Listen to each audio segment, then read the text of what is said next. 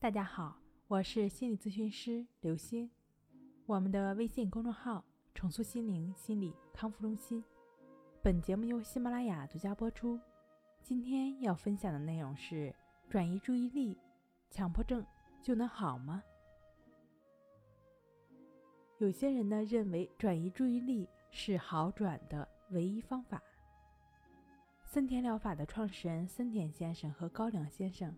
每天都和大量的神经症朋友接触，他们却忘记了如何忘却，如何转移注意力呢？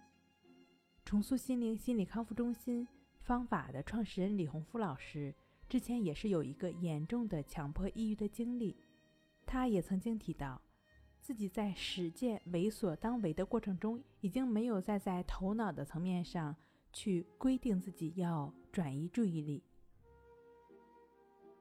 在实践森田疗法的过程中，要了解，关键是要用森田疗法培养森田式人生的态度。森田疗法其实更是一门人生哲学。如果没有自我下功夫去改造自己的人生态度，神经症的症状复发是很有可能的。改造性格这一点和心理疏导的方法呢，是有相同的部分的。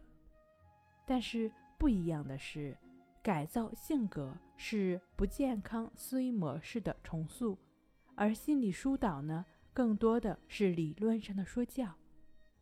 不过，能够自然的转移注意力，是可以逐渐的减轻焦虑的，也是一种可选的方法。当然，转移注意力只是很自然的去做自己想做的事情，如工作、学习，并非刻意的去忘却。否则就不是顺其自然了。当然，最初的时候呢，刻意是可行的，时间长了就会自然了。那从宏观的角度来讲呢，好像顺其自然也是转移注意力。其实从本质上来看，顺其自然是为所当为。罹患重度强迫的李洪福老师在实践顺其自然的过程中。发现他的导向是非常正确的，方向是明确的，但是在实践的过程中呢，还会遇见非常多的阻挠，原因就在于实践性不强。因此呢，李老师从他自愈经历中探索出一套针对性的实操性的方法——抑制法。通过意识如此大量融入在生活中的练习，便能逐渐的帮助我们做到为所当为，做到。顺其自然。好了，今天我们分享到这儿，那我们下期再见。